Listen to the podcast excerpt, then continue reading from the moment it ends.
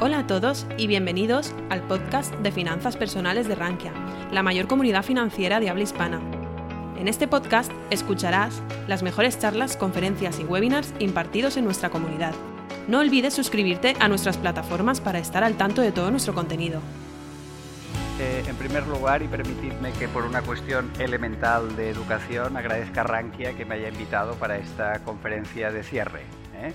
Una conferencia que eh, yo ya les dije que de ellos no lo haría, porque no os voy a enseñar nada, todo lo que voy a decir lo sabéis, simplemente que lo tengo organizado, ordenado y intentaré eh, pues simplemente exponeros eh, qué he aprendido en estos 35 años de experiencia en los mercados financieros. Y he aprendido muy pocas cosas, muy pocas.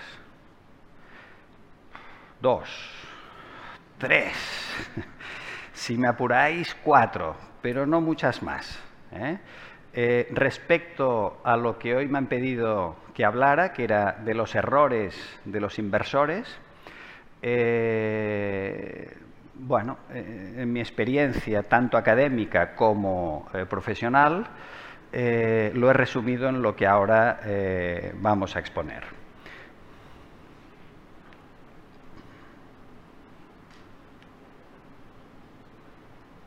Exacto. Venga. Eh,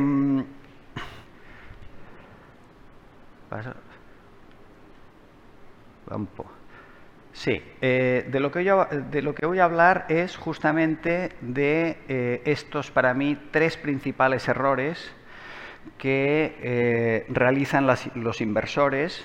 Como os digo, yo soy profesor de la Universidad Pompeu Fabra, soy doctor en finanzas Nadie es perfecto, yo me he dedicado a la economía y a las finanzas y también soy socio y consejero en una gestora de instituciones de inversión colectiva. Es decir, que aparte de eh, la cuestión rigurosa académica, pues tengo la bofetada de la realidad día a día de los mercados. Y em, básicamente yo detecto tres grandes errores. El primero es eh, cómo las emociones inciden en la toma de decisiones de los inversores, sobre todo en los momentos más importantes eh, de los mercados. Y hay tres, para mí tres grandes errores. La impaciencia, el orgullo o exceso de confianza y la codicia. El segundo error, yo le pongo aquí no querer entender, también le podré decir la ignorancia programada. A veces, como inversores, no queremos entender. Mm, lo sabemos, pero nos resistimos a querer entender la realidad. Y por último, este concepto, que luego lo, lo explicaré con más detalle, que es no tomar distancia con el dinero. Porque solo es pasta, solo es dinero. Si ustedes piensan en lo que les ha hecho felices en los últimos años de su vida, 20, 30, 40 años de su vida, desde que tienen uso de razón, si piensan en lo que realmente les ha hecho feliz, yo creo que no está relacionado para nada con el dinero. Seguro que está relacionado con relaciones humanas, seguro. Luego, una de las características que yo he visto en los inversores de éxito es que han entendido muy bien este tercer punto. Pues empezamos. Empezamos. Primer error. Las emociones. Miren, en la academia, en la academia, cuando se ha intentado hacer una aproximación sobre la toma de decisiones económico-financieras en situaciones de incertidumbre se basan en dos conceptos. Los precios recogen toda la información y las decisiones las toman personas racionales de forma racional. Esto es muy cómodo académicamente, pero choca con la realidad. Y por eso en economía empezaron a llegar profesionales de la psicología. De hecho, eh, Daniel Kahneman, Premio Nobel de Economía de 2002, era psicólogo, Premio Nobel de Economía, psicólogo. Y eh, Richard Thaler, en el 2017, Premio Nobel de Economía también, eh, aportaron algo más de aproximación de cómo tomamos decisiones económicas las personas. Y lo hicieron desde una perspectiva más de psicología y crearon un nuevo campo que se está investigando mucho, que es el behavioral finance o las finanzas del comportamiento. Eh, y ellos lo que dijeron es, no, las personas no tomamos decisiones racionales siempre. Es más, en los mercados financieros, generalmente, en los momentos importantes, tomamos decisiones irracionales, emocionales. Y las emociones en la toma de decisiones en mercados, que es los que estamos ahora, y quizá en otros aspectos de la vida, nos llenan, nos contaminan de irracionalidad eh, esta toma de decisiones y nos conduce a muchos errores. Em, el primer error, pues, es que cuando muchos de nosotros tomamos decisiones de compra, venta, de lo que sea, de temas económicos financieros, suelen dominar estas emociones las decisiones financieras. Y esto, eh, ¿por qué sucede? Pues sucede porque nuestra herencia genética es una herencia de supervivencia. Aunque no lo sepamos, somos producto de muchos miles, eh, miles y miles y cientos de miles de años, donde la especie humana, eh, objetivo principal que ha tenido es sobrevivir. Y para sobrevivir, estar de acuerdo con las tesis dominantes es algo que nos hizo sobrevivir. De hecho, es lo que llamamos en los mercados el efecto manada. El efecto manada tan nocivo en mercados financieros y tan útil, tan útil para la supervivencia humana. Gracias a que íbamos en manada, sobrevivimos la mayoría. Yo recuerdo, eh, hace muchos años leí una autobiografía de Winston Churchill. Winston Churchill lo conocéis todos. Pero es que lo leí porque la autobiografía era del año, de finales de los años 20 principio de los 30, antes de la Segunda Guerra Mundial. Y caramba, lo leí, eh, me interesó mucho y él se hizo famoso en la Primera Guerra Mundial como primer jefe del almirantazgo eh, británico porque en contra de la opinión de todo el gobierno británico dijo que los barcos que iban de Estados Unidos a Gran Bretaña tenían que ir en manada, tenían que ir en convoys. Y los otros decían, oiga, pero un convoy ¿no? de barcos que va de un sitio a otro es un blanco muy fácil. Es un blanco que claramente eh, nos van a hundir la mitad de la flota. Y entonces en el libro explica las toneladas que se perdieron antes y después de tomar esta decisión y claramente la manada, el convoy, salvó no solo muchas vidas, sino además muchos metros cúbicos de eh, producto. El efecto manada es algo terrible en los mercados. Y díganme quién de la sala no es culpable. Es muy difícil cuando todo baja, todo baja, todo baja, resistir la presión de vender. Y es muy difícil cuando todo sube, todo sube, todo sube, resistir la decisión de comprar. Pero la decisión de comprar o vender, si nos aislamos del efecto manada, sabemos que no depende de lo que todo el mundo hace, dependerá, dependerá de otras circunstancias. Em, la impaciencia, primera de las emociones que yo he visto a lo largo de mi experiencia personal que ha arruinado a más gente. Yo cuando empezaba con Jordi Viladot, el presidente de la gestora, eh, teníamos 28, 29 años, y eh, vimos esta frase en una conferencia de Peter Lynch, un gran gestor, y yo no la entendía. La frase no está mal. Peter Lynch decía, lo bien que han ido mis fondos y cuánta gente ha perdido dinero con ellos. Yo no lo entendía. Ahora que soy mayor y un poco más sabio, lo entiendo perfectamente. Con los fondos nuestros de Gejuris ha pasado igual. Lo bien que han ido nuestros fondos y cuántos clientes han perdido dinero con ellos. Porque claro, las cosas no van así. Ni en la bolsa ni en la vida. No van así. Hacen así. ¿Y qué pasa? Compro. Oh, bueno, vendo. Oh, bueno, bueno va, compro. Oh, vendo. ¿no? Eh, esta es la primera emoción que hay que evitar, la impaciencia.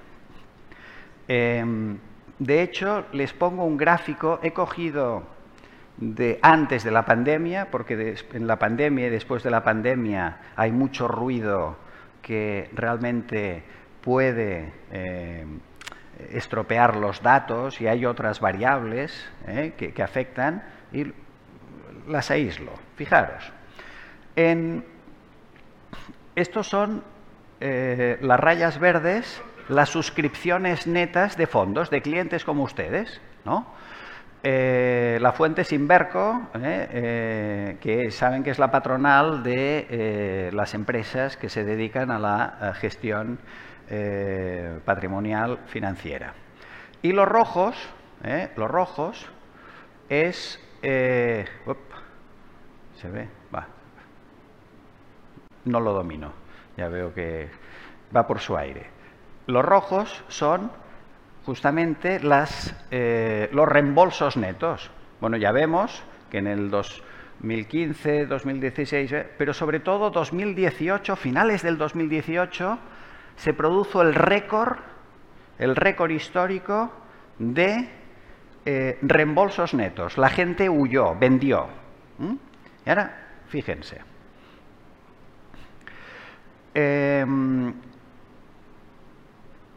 Vamos a ver ¿Qué pasó en estas 2018-2019? Eh, Estos son los dos grandes momentos y el último fue el momento histórico. ¿eh? Ah, este fue uno, pero me interesa más el otro. El IBEX, ¿eh? fijaron, fíjense cómo bajó, pues el efecto manada. Baja el IBEX, baja el Eurostox, un 24, un 19%, a vender. ¿no? ¿Quieres decir que no es mejor comprar cuando las cosas bajan? Esto que racionalmente hoy aquí, un sábado de puente agradable que estamos ¿eh? por la tarde, la mar de bien, lo vemos claro, a la hora de la verdad, la historia nos dice que no, porque las emociones nos hacen tomar decisiones irracionales. Vamos a ver el otro. El otro. Diciembre 2018, diciembre, eh, diciembre 2018, Eurostox y el IBEX caen un 5,4, un 5,92 y se produce el reembolso drástico de inversores. Y todos estos que vendieron, ¿sabéis qué pasó? Pues que en enero del 2019 se perdieron las subidas nada, en nada. no es esperar 10 años como la crisis de los 70, era esperar un mes, el no ponerse nervioso un mes. La impaciencia. Por eso a mí cuando me preguntan, Javier, ¿cuándo hay que invertir? Porque muchos eh, amigos y clientes me dicen, oye, tal, ¿cuándo? Ahora espero que baje un poco. Espero que baje un poco o, ahora que está subiendo, ¿cuándo? Desde hace 35 años doy la misma respuesta. hoy. Hoy. Un secretito. Un secretito. ¿Sabéis qué pasa en la vida? Que nos morimos. ¡Pam! Sí, sí. Sí, sí. Esto es un bono. Nos dan un bono al nacer que no sabemos el maturity, el vencimiento no lo sabemos, pero vence. No es perpetuo. Y si es lo que hay, ¡pam! acaba. ¿Cuándo hay que invertir? Ya, pero ¿y si va? ¿Pero, pero qué te crees que vivirás? Eh, ya. ¿Que bajará? Pues que baje. Tienes que tener una perspectiva ya. ¿Alguien sabe qué hará eh, la bolsa el martes? ¿El lunes? ¿Alguien lo sabe? ¿Alguien lo sabe? Estaríais aquí si lo supierais. Estaríais aquí. Nadie. Lo que sí sabemos es que cuanto más tiempo le demos a inversiones buenas, este es el concepto que cada uno sabrá qué significa, de empresas solventes, de empresas que generan, de sectores que van a más, pues ya, invierte ya. Aunque mañana baje y pasado también. No me llaméis, oye, ¿qué he comprado Javier? Me dijiste hoy y ha bajado un 1%. Y yo os diré, ¿pero tú eres tonto o qué? ¿Que no estabas atento? Es igual. Si miremos la perspectiva. Segunda emoción que he visto que a mis clientes les ha hundido. El orgullo o exceso de confianza. Va, sed sinceros, sed sinceros. ¿Cuál es la última vez que habéis dicho a alguien, hostia, perdón, me he equivocado? Pero de verdad, ¿eh? No, bueno, me como mi hijo, ¿eh? Que ya, perdón. Digo, ¿pero qué has hecho algo? Perdón. Digo, hostia, ¿qué ha pasado? Ya dice perdón diez veces, ya pierde el sentido. No, cuando decís, ¿eh? Eh, me he equivocado, ¿a qué cuesta? ¿Eh? Cuesta. ¿Cuesta? la importancia de la orden stop loss en la bolsa y en la vida. No hace falta que me contestéis, pero pensadlo. A lo largo de vuestra vida, seguro que habéis tenido alguna relación sentimental que ibas y, te dices, si no lleva nada. Bueno, pero... Hostia, no, no, no, no, no, que mañana y va, venga, va, va, un año más. Hostia, y aquello, tú sabes que aquello no va nada. Vende. Stop loss para las pérdidas. ¿No? Ya, que la vida es lo que hay.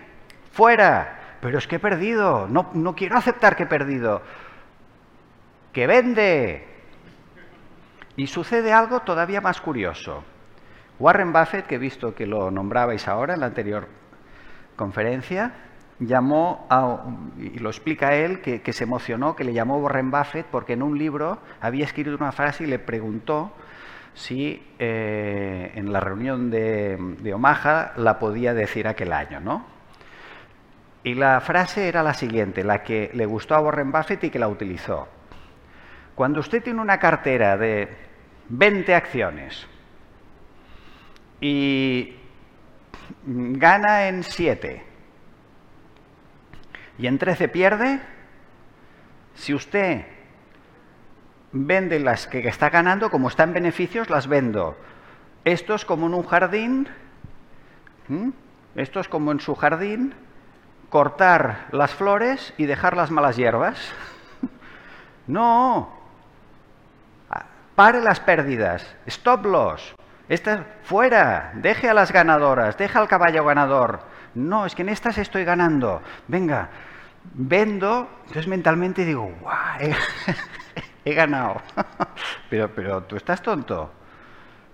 No cortes las flores, corta las malas hierbas. Eh, stop loss es muy difícil en la vida. Tener un trabajo que estás allá, que vas cada día a trabajar, yo recuerdo a mi mujer que al final, en un trabajo que tenía, que fue muy feliz, le cambiaron, cambió todo y cada mañana se iba llorando. Y un día le dije, pero, pero que no ves que esto no, te, no, no, no, no tiene ningún sentido. Para, le costó tres meses. Y cuando lo hizo, ahora, ya entiende que fue la mejor decisión. Fuera, stop loss, para las pérdidas. Esto es difícil. Acepta que no ha ido bien, acéptalo y fuera. A veces doy y no va. ¿Puede ser? Bueno, lo acepto. ah, mira. ¿eh? Claro, ¿cuántos inversores he visto yo que se han equivocado y dicen, no, seguro? Yo me acuerdo de una, algunos de ustedes se acordarán, en las crisis de las .com. ¿eh? Allá es donde nosotros nos hicimos con un cierto prestigio 2000-2003. ¿No? Terra. ¿Se acuerdan de Terra? Terra. Hostia. Tres años que yo en la universidad tuve que tragar carros y carretas con mis alumnos. Javier, no te enteras. Que no te enteras. Digo, oye, pero ¿cómo puede ser que Terra valga lo mismo que el Santander? ¿Os acordáis? Coño, a mí me dicen, ¿te regalo Terra o te regalo Santander? Hostia, el Santander.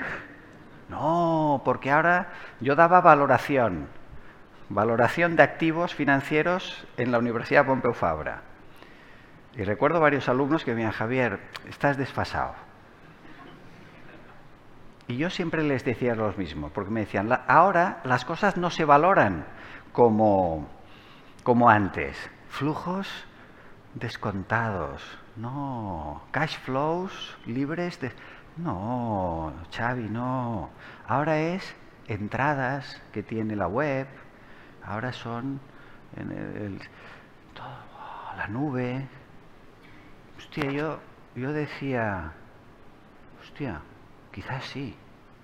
El día, el día que alguien acepte, he invertido en lo que sea y he perdido mil millones. ¿Qué pasa? ¿Eh? Mil millones. Y, esto es un valor en sí mismo, entonces yo cambiaré. Pero hasta que nadie me demuestre lo contrario, invertir es ceder disponibilidades líquidas ciertas hoy a cambio de disponibilidades líquidas no tan ciertas en el futuro. Es cambiar dinero de hoy por dinero futuro y esperar que el dinero que reciba en el futuro sea mayor que el que he puesto hoy. Mientras esto sea así, esto va a misa. Bueno, pues que no, que Terra no te enteras de Terra. Hostia, yo veía Terra y veía el Santander. Y hombre, no sé, no soy un premio Nobel, pero tonto tampoco soy, me dedico a esto muchos años. Pues yo no le veo que valgan lo mismo, acordaros, ¿eh? Terra salió a 10, 12, el primer día 20, 25, no, 50, ah, es que además me lo imagino, ¿eh? Ahora lo ligo con el otro error. No, no, no, ostras, ojalá hubiera comprado a 10, ahora 20 no es muy caro, muy caro. 40, 50, hostia, 100, ¿os acordáis? 100, 120, 140. Bueno, va, compro. a dos, uh, a dos, y, salió de bolsa. Acéptalo, acéptalo. El orgullo, no, no sirve para nada casi en ningún aspecto de la vida, pero en mercados menos que en ningún otro. La codicia infantiloide. Yo estaba dando una conferencia en Sevilla, voy a dar una conferencia en Sevilla hace años, ¿eh? Y recuerdo que estaba en el desayuno de hotel leyendo la expansión y leo, acordaros, Nueva Rumasa emite bonos al 8%. Hostia. Esto, esto, mira. Pero lo que había después es lo que a mí me dejó sorprendido. La emisión se se agota a los cinco minutos. O sea, la gente compró a saco los bonos de Nueva Rumasa. ¿Os acordáis de los anuncios? De, Hasta el anuncio era cutre. ¿Os acordáis o no? pero que ya te han estafado. Pues luego recuerdo que empecé la conferencia así, he visto esta noticia y me he sorprendido, pero ahora que estoy aquí, lo que me sorprende es que me haya sorprendido. Es la condición humana, es lo que hay. El deseo de ser engañados si la mentira es agradable. ¿Os acordáis de los sellos? Es que, pero acordaros, ¿eh? eh pero Javier, has de invertir en sellos, te dan el 7% al año y además te los guardan. Yo, ¿cómo que te los guardan? Sí, no hace falta que te los guardan para que estén seguros y entonces la codicia, la que no, hombre, que no. Por cierto, si hay alguno de ustedes que piensa, Xavi no se entera, ahora al salir, que se quede, que me han ofrecido unos bonos argentinos al 70% eh, de interés. Ah, igual pagan. Y si pagan, te forras. ¿Hace? Mm. Mirad, además sucede lo, siguiente. Eh, Kahneman y, Tersky hicieron un estudio, acordaros, ¿eh? Kahneman, eh, Premio Nobel de Economía del 2002. Eh, padre de lo que estamos hablando aquí, el Behavioral Finance, las finanzas de, conductuales. ¿no? Hicieron el siguiente, el siguiente estudio y llegaron a la siguiente conclusión. Y yo creo haré el experimento con ustedes, que se cumple. Esto es una función, es igual, ¿eh? no, voy a ser académico hoy, ¿eh? pero esto es una función eh, normal de valor mm, donde es igual donde estés, porque oye, mm, es aleatorio, si, si sube o baja, si pierdes o ganas, no depende más. Bueno, pues, pues Ahora veréis qué quiero decir. Se, entiende mejor así. ¿Vale? Eh, en cambio, esta es la función en nuestra mente. Todavía no estáis entendiendo nada, ¿eh? lo sé, pero lo entenderéis pronto.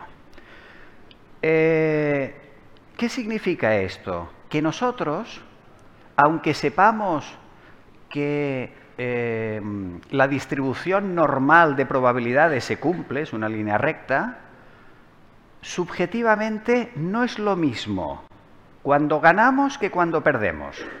No es lo mismo. Y la prueba es la siguiente. Concentraros, ¿eh? Habéis invertido en bolsa, ¿vale? Y habéis ganado habéis puesto mil euros, eh, estamos, un millón de euros. ¿Habéis, total, habéis, habéis puesto un millón de euros, ¿no? Un millón de euros. Os ha ido bien. Os ha ido bien. Y habéis ganado y tenéis dos millones de euros. Estamos bien, ¿no? Venga, a doble o nada. ¿Os jugáis a doble o nada un dado, 50% de negro o blanco, a negro o blanco. ¿Sí? Si sale blanco, 4 millones. Si sale negro, nada. Levantad la mano los que lo haríais. Claro, es fácil, total, no lo tenéis. ¿Eh? Con el dinero imaginario todo el mundo es muy listo, ¿no? Os hago la pregunta al revés un millón de euros. Lo habéis perdido todo. Y ahora os digo, a blanco o negro, doble o nada. ¿Perdéis un millón o os quedáis a cero? ¿Qué? ¿Qué? ¿Qué? ¿Qué? ¿Quién es el valiente? No, no, pero si, te sale negro, has de poner un millón más. Ah, sí, claro. Es doble o nada. ¿Tú has entendido igual o el doble? no, no, no, no, no. ¿A, qué es diferente? Y en cambio es, la probabilidad es la misma. Es la misma en un ejemplo que en otro. Tendríais que tomar la misma decisión que habéis tomado en el primero que en el segundo. ¿Y a qué no? ¿Por qué? ¿Por qué? ¿Hacia dónde tengo que enfocar? ¿Hacia allá?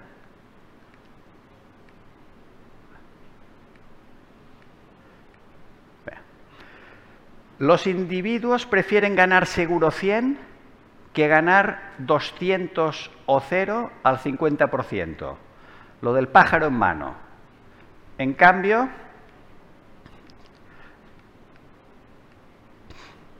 en cambio, los... ¡Ay! Eh, no sé quién tiene esto. ¿Lo puedes poner hacia atrás? Sí. ¿Mm? En cambio, prefieren perder 200 o 0 al 50%. Es decir, lo del millón de euros era exagerado, ¿eh? pero en cantidades, esto lo decían también Dan eh, Kahneman, en cantidades affordable, ¿no? que, las puedas soportar, ¿no? que las puedas... La gente cuando ha ganado 100 y le dices, doble o nada, 200 o 100, digo, ay, 200 eh, o 0. Digo, no, no, más vale pájaro en mano. Al revés, ha perdido 100. ¿No? Ha perdido 100. Venga, doble o nada, menos 200 o recuperas. ¿Mm? O recuperas. ¿Qué ocurre? Que la clave, lo que descubrieron ellos, a ver si se sienten identificados, que los individuos experimentamos las pérdidas más intensamente que las ganancias, mucho más. Aquí es verdad, mucho más. El disgusto de las pérdidas es más intenso que la alegría de las ganancias. Ahora entenderán el primer gráfico. Oiga, y las probabilidades es igual para abajo que para arriba. Es una línea recta, hay tantas probabilidades abajo que arriba, pero subjetivamente no. Subjetivamente no. De hecho, este experimento que tuvo mucha repercusión, al final no se estoy diciendo nada nuevo, como os he dicho al principio. No, no vais a aprender mucho hoy. Pero sí que a lo mejor cosas que pululan por la cabeza, gente como Kahneman y Tersky, las asentaron y nos las demostraron. Es así, acéptelo. Primer error, las emociones. Las emociones nos contaminan y hemos visto tres. ¿eh? Hay muchas más, pero las que yo he visto en mi experiencia que más han perjudicado a los inversores de nuestra empresa han sido estas tres. Segundo error, no querer entender. Porque antes de hacer esta conferencia le pregunto a Jordi Viladot, al presidente, oye, dime, porque en la academia, eh, Kahneman, Tersky, em, ya está un poco estudiado, pero en nuestra experiencia personal, para ti, ¿cuál sería? Y me mira fijamente y dice, mira, Xavi, que la gente no quiere entender. La gente hace un esfuerzo terrible para no querer entender las cosas. Y me lo decía enfadado. y empecé a pensar, empecé a investigar y es verdad. Eh, él lo decía así, yo en otra conferencia lo digo más académico, ¿no? Digo la ignorancia programada, queda mejor, pues lo mismo, no querer entender.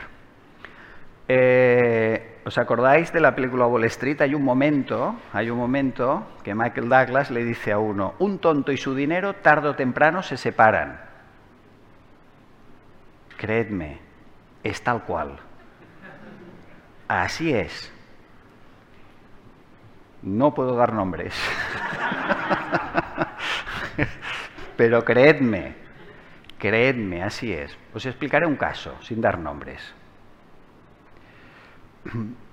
unos clientes nuestros, clientes normalitos, eh, además tiene guasa la cosa porque Ellos trabajaban tal cual y las mujeres, las dos mujeres, heredan una fortuna. Heredan. Lo primero que hacen, dejar de trabajar. Y tenían 40 años, ¿no? Además recuerdo la cifra, ¿eh? porque era en los 90, antes del euro, eh, mil millones, mil millones de pesetas. Y yo le decía a Jordi, le decía, pero, hostia, mil millones eh, de, pesetas, ¿eh? no de euros, de pesetas, seis millones de euros. ¿eh? hombre, esto... Y Jordi me dice, Xavi, les veremos pidiendo por la calle. Y así fue, porque empezaron a tomar decisiones tontas. Primera decisión, dejar de trabajar. Hostia, bueno, no, han entendido un concepto que una cosa es el activo y otra cosa es el cash flow, ¿sabes?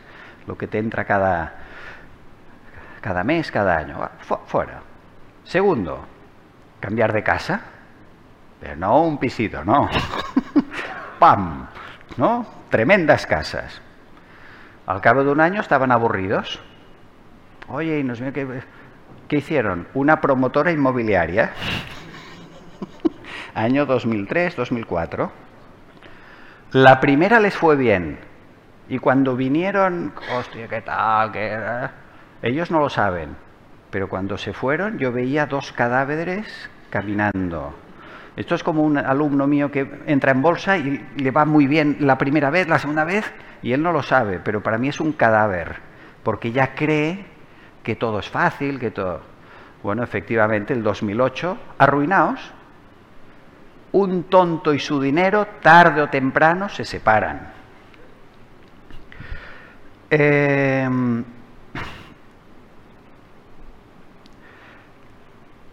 un amigo me dice un día, Javier, quiero invertir. Tengo un capital importante, quiero invertir. Entonces yo le expliqué pues lo que había, hicimos un frontón, renta fija, renta variable, tal, riesgos, vamos a. Y me dice, Javier, ya lo sé, hombre, que es renta variable.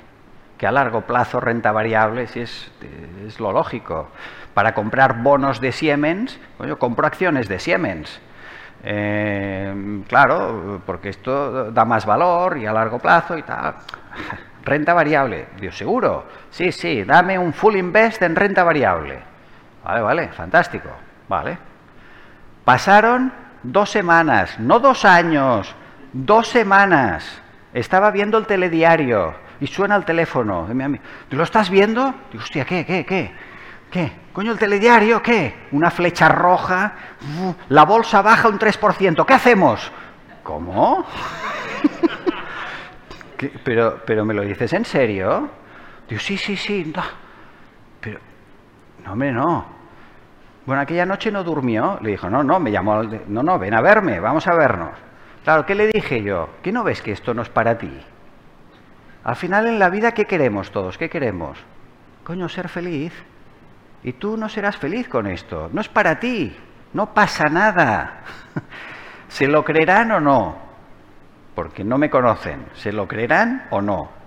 Pero en el 2008, cuando después del 15 de septiembre, cuando ya la crisis, no es que empiece la crisis, es que Lehman quiebra ya vemos que aquello va a ir para largo y va a ir mal, y la bolsa en 2008, 15 eh, de septiembre de 2008, Lehman Brothers, acaba el 2008 y la bolsa cae un 40%. ¿Se acuerdan? Bueno, yo tengo invertido mi dinero, mi patrimonio en fondos de mi gestora, ¿no? Y no, perdimos el 40%, ni mucho menos, pero, pero de unido, ¿no? ¡Pam! Bajó. ¿Se lo creerán o no? ¿Creen que a mí me sacó el sueño? Créanme, para nada. Me preocupaba la situación general, pero pues que baje. vale, no, no, no. Yo estaría preocupado si en lo que hubiera invertido hubieran sido activos raros, activos que no entendía. Miren, la directora general de un banco que todos conocen, del área de aquí de Cataluña, no diré el nombre y no diré el banco, más que nada porque les pasó a todos y sería injusto ahora nombrar a uno. Nos viene un día y nos dice, eh, tenemos, ha sacado un producto, el banco, que es un estructurado, un estructurado que, mira, te da un 8% rentabilidad, pero si estas acciones bajan, entonces, eh, no, entonces te damos las acciones. Bueno, esto es un estructurado como muchos eh, que hubo en aquella época, 2006, 2007, 2008, las preferentes, acuérdense de todo esto. Les vuelvo a repetir, hombre, yo algo de finanzas sé, algo sé, pues yo no lo entendía. Y entonces estaba sentado allá y claro, le decía, pero oye, pero claro, aquí lo que hay es un, es un, option, ¿no? Hay, un put. Pero ¿es asiática o es europea? ¿Es a punto a punto? ¿Cómo lo calcularemos esto, si baja o sube? Y ella, bueno, ¿pero qué me dices? Coño, que lo quiero entender. Yo no lo entendía. Bueno, en un momento de la conversación se tira para atrás, mira el reloj y oye, Javier, yo no lo entiendo este producto, ¿lo quieres o no lo quieres? ¿Lo quieres o no lo quieres? Si no, no pierdo el tiempo. O sea, me estaba vendiendo la persona máxima de un gran banco un producto que no entendía. Mi sorpresa es, ¿cómo vendes algo que no entiendes? Y la segunda sorpresa es, ¿quién compra algo que no entiende? Hay que entenderlo. ¿Sabéis qué hago yo cuando voy a un banco para un cliente o algo? Lo primero que le digo, es lo primero. Lo primero lo miro a la cara y le digo, oye, mira, ahora empezaremos una conversación que igual es complicada y vamos a negociar y tal. Pero mírame a la cara, mírame, concéntrate. Mira, Javier Puig, mira, ¿me ves? Vale, mira, concéntrate. Yo soy imbécil. Soy idiota perdido. Soy tonto del bote. ¿Te, ha quedado claro? No, no te sepa mal. Ya te lo digo yo, soy tonto. Y ahora explícame las cosas que las entienda. Y si no las entiendo, te lo diré, no lo entiendo. Y ningún complejo, porque todo es entendible y todo es explicable. Cuando alguien te explica algo que no entiendes y si lo haces ver y si lo haces ver y lo sigues sin entender, es que quiere que no lo entiendas. Creedme. o no lo entiende él, que entonces ya es peor. La ignorancia es un gran comodín para usar en defensa propia siempre. Por eso, el Codex Justinianus, el siglo II-III después de Cristo, los romanos ya sabían mucho. Y es cuando incluyeron esto que todos sabéis. El desconocimiento de la ley no te exime del su cumplimiento. Pues oiga, no me diga ignorancia porque le digo que la renta variable puede bajar. Sí, hombre, yo lo entiendo. ¿Cuándo baja? Eh, ¿Cómo es que baja? Mm, en octubre yo recuerdo que un cliente venía enfadado. Hombre, lo de Lehman Brothers. ¿Lo sabías? Hostia, ¿por qué no me lo dijiste? O sea, tú sabías que bajaría, que, que Lehman Brothers quebraría. Coño, ¿por qué no me lo dijiste? Porque nadie lo sabía.